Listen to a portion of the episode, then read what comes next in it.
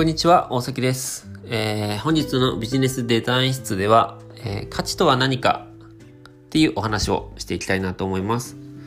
えっとですね、この価値っていう言葉を使った時に、えーよく使われる言葉が、あの、まあ、機能的価値っていう言葉をよく使ったりすると思うんですよね。あのまあ、機能的価値っていうのはあくまでその商品を買う価値ですよね。買うことによってどんなメリットが得られる？まあ、ベネフィットって言ったりもしますけど、まあ、どんないいことがあるのかって話ですよね。なので、あのーまあ、例えば私男性なので、こう毎朝髭を剃りますってなった時に、あのー肌を痛めないシェービングクリームと髭剃りがあれば、あの、快適に朝をこう迎えられるとか、傷をつけずに、あの、痛めずに、こう、髭が剃れるみたいな、まあ、そういうのは機能的価値っていうのが一つあるかなと思います。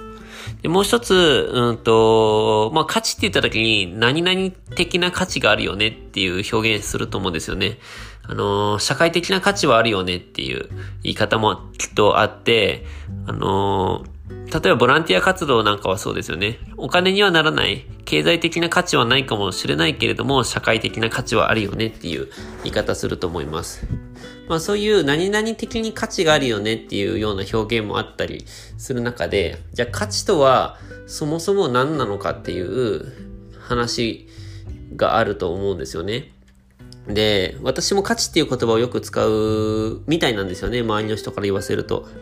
なので、おそらく私は何かと物事を考えるときに、価値とは何か、これの価値は何だろうってことをよく考えると思うんですけど、じゃあその価値は何なのか？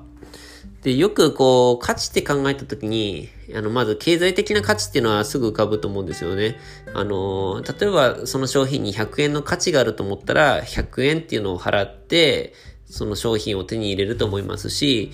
えっ、と、100円の価値があると思ったものが50円だったら安いと思うし、えー100円と思ったのが200円だったら高いと思って買わないしっていう、まあそういうお金、手元にあるお金っていうものと交換し得るものとして、うんと、価値を測るっていうのがあると思うんですけども、あの結論として、私の中で価値とは、その時間を問わず、時勢を問わずっていうんですかね、関係なく将来的に渡って、あの、お金に交換し得るものを価値だと思っていると思思います。なので、それが仮にボランティアで社会的な価値があるよねって言った時も、社会的な価値はあるんだけれども、あの、中長期にわたって、巡りも、巡って自分にとっての、あの、経済的な価値、要はマネタイズしようと思えばマネタイズできるものとして戻ってくるって思っているんだと思うんです。で、もちろん、それをマネタイズしなくてもいいわけなんですよね。あの、もしかしたらそれはペイフォワードみたいな発想に近いのかもしれないんですけども、あの、お金に、要は、お金に交換し得るってことは、まあ、相手が何かを差し出してもいいっていうことなんですよね。要は、あのーギブしていいっていう感覚ですよね。あの、お金のやり取りの場合は、お金っていうものを見える形でギブするわけですけど、あの、これをマネタイズっていう形でお金で受け取らなければ、また別の形でそれがギブされるわけですよね。まあそれがもしかしたら田舎とかだとね、私田舎在住なのでよくあるんですけど、物々交換というかね、あのー畑で採れたものを、あの、プレゼントしたら、また向こうの田んぼで採れたものをプレゼントしてくれるみたいな、お米くれるみたいな、まあそういうような、物々交換っていう形もあるかもしれないですし、それはまた貸し借り、あのまあ、お前には借りがあるからって形で、借り貸しの文脈で、こう、手伝ってくれたりとか、まあ、そういうふうに、うんと、将来的にマネタイズの可能性があるんですけども、まあ、マネタイズしなくてもいいっていうのが、うん、だそういう、相手に、こう、なんだろうな、リブの気持ちを与えるっていうところに多分価値っていう定義があるんじゃないかなと思っているんですよね。なので、例えばこうブランド物を作るって言った時に、機能的な価値だけだと、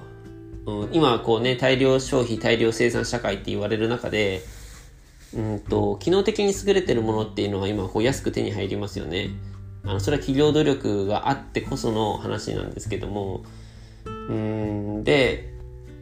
うん、なので、ビジネスの文脈で言うと、機能的な価値だけの追求では、要は大手さんが価格を安く出してくるので、価値は高いのに安く出すから、当然いろんな人がそっちを買い求めるっていう図式が生まれていきますと。で、うんなので、このビジネスの考え方で言うと、それだけだと付加価値はつけられないから、この情緒的な価値、あのー、まあ、その、商品を購入することで、この気持ち的に嬉しくなる。なのでよくブランド物とかはよくその領域ですよね。あの、まだ iPhone が珍しかった時期に iPhone を買えば、iPhone を持ってる自分っていうそのステータスの部分で感情が上がるとか、あの、素敵な旅館に泊まったら、そこで過ごして心が癒されることに、こう、価値を感じるっていう、まあ、付加価値って言われる部分ですよね。その付加価値っていうのは、その情緒的な部分であったりとか、まあ、基本人の心だと思うんですけどね、社会的な価値っていう話があっても、きっと社会に貢献できていることで、いいことしている自分っていうのが嬉しくて、あの、価値を感じるとかだと思うので、うん、情緒的な、基本的な情緒的価値、機能と情緒で価値を分けて、で、その情緒の中にいろんな、あの価値があるんだと思うんですよね。社会的なものもあれば、うん、なんだろうな。いろんな価値、どういうのがあるだろう。なんかそういうの分けて、あのー、いろいろね、記事にして書かれてる方もいらっしゃいますよね。うん、なんかどういうのがあったかな。なんかその参加する価値があるって言い方してたりとか、うん、いろんな言い方まああるのかもしれないんですけど、基本まあ情緒かなと思いますよね。で、その情緒の部分も結局、うんと、それが、こ、心の部分ですごくいい体験ができるので、あの、リピーターになるとか、より高いお金を払ってもいいって思うように、まあ、マネタイズしようと思ったらできるっていう。で、マネタイズしなければ、それは価値がお金に変わることなく巡って、あの、まあ、心の体験をどんどん増やしていくっていう。どっかのタイミングでマネタイズしてもいいし、まあ、マネタイズする気がなかったりとか、まあ、マネタイズしても、マネタイズすることでね、その価値をちゃんと、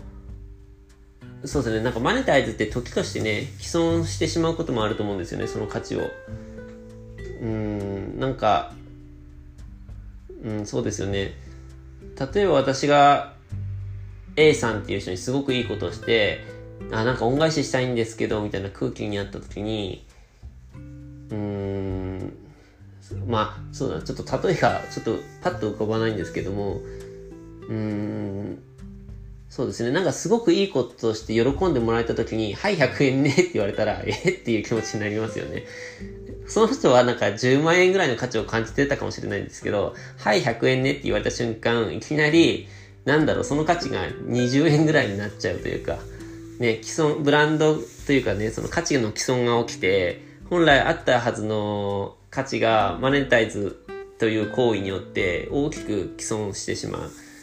うん、なんかそういうことも考えて動いたらいいですよね、物事を。なんか価値をより高い価値のまま循環させることっていうのがすごく大事で、まあその辺の上手さが多分ビジネスとかには反映されるのかなと思いますよね。うん。で、まあそれはビジネス上手っていう人の話での価値の文脈かなと思っていて、もう一つ、最後ちょっとさらっと、あのー、私あの文化っていう言葉をよく使うんですけども、文化って二つ意味があるって言われていて、国の重要指定文化財みたいな意味で使われる文化と、うんと、なんか、あそこの国の人は挨拶するときに頭をこうお辞儀させる文化があるよねっていう習慣として見るのか、その高級なものとして見るのかっていう、まあ、二つの使い方が文化っていう言葉にはあって、でどっちも文化っていうと分かりにくいので、私はその習慣の方はカルチャーっていう言い方してるんですよね。なので、例えばあの女子高生ってよくそのカルチャーを生みやすいというか、よく生んでいるセグメントかなと思っていて、うん、なので女子高生に考えたカルチャー、文化、うん、昔だとね、私の世代が、こう、高校生だった時は、コギャルっていう言葉があって、なんか、ヒサロ行って金髪に染めて、ルーズソックス履いて、黒のローファー履いて、渋谷をカッポするみたいな。あの、まあ、それが一つのカルチャーとなって、そこに目をつけた大人たちが、ね、いろんなルーズソックス販売とか、どんどんヒサロを全国に増やしていくみたいなことでマネタイズが起きるわけですけども、まあ、そういう、うん、カルチャーっていうところもまた価値かなと思ってるんですよね。なので、その、なんだろうな、価値の集合体っていうんですかね、マネタイズしない状態で生まれる価値の集合体っていうのはきっとカルチャーなんだろうなと思っていて、で、まあ、自分たちでカルチャーを生みながら丁寧にマネタイズすると、それは中長期で反映すると思いますし、うん、カルチャーをカルチャーのまま置いておいたら、それはきっと、うん、カルチャーのまま進むのかもしれないし、うん。で、それカルチャーに目をつけたビジネスの人たちが一気にマネタイズすれば、それはブームっていう言葉になって一瞬で消費されるのかもしれないし、うん、で、私が結構チャレンジしたいのは、やっぱ緩やかなマネタイズですよね。カルチャーっていうのも生んでいって、そこからのゆる緩やかなマネタイズっていうのが、あの、これからの今の世界的にこうエシカルっていう言葉があったりとか、エコっていう言葉があったりすると思うんですけども、なんかそういう文脈にも沿うんじゃないかなと。だからね、本当の意味でのエシカルな国って、あの、なんかエシカルな商品を買うからエシカルとか、オーガニック買うからあのエシカルっていうんじゃなくて、あの、シンプルに街の人たちと挨拶を交わして、お互いをこう大切にして、で、その大切にする気持ちが物にも現れていて、こう、リサイクルであったりとか、自然に優しいことをするっていう、当たり前の生活をエシカルっていう、っていう話もあるんですけど、うん、なんかね、過度なマネタイズとか、価値の既存をするようなマネタイズではなくて、で、マネタイズを優先するとカルチャーが失われて、お金が生まれる土台がなくなるんですよね。うん、日本の伝統文化なんかは多分その最たる例で、うん、そうですよね。カルチャーを大切にせずに先にマネタイズをどんどんしてしまったりとか、そのカルチャーを見捨ててしまって別のあの、マネタイズ要素っていうのを取り入れすぎて、あの、日本という個性がなくなったっていう背景はあると思うので、うーん、ちゃんと個性がある、アイデンティティがあって、で、中長期で緩やかにマネタイズしながら、カルチャー優先して育むっていうのが、うん、今はすごく大事な考え方なんじゃないかなと思っていて、そういうところで全部中心的に価値っていう考え方を置いてるのかなと思います。はい。今日のお話何か役に立ちましたら幸いです。ありがとうございました。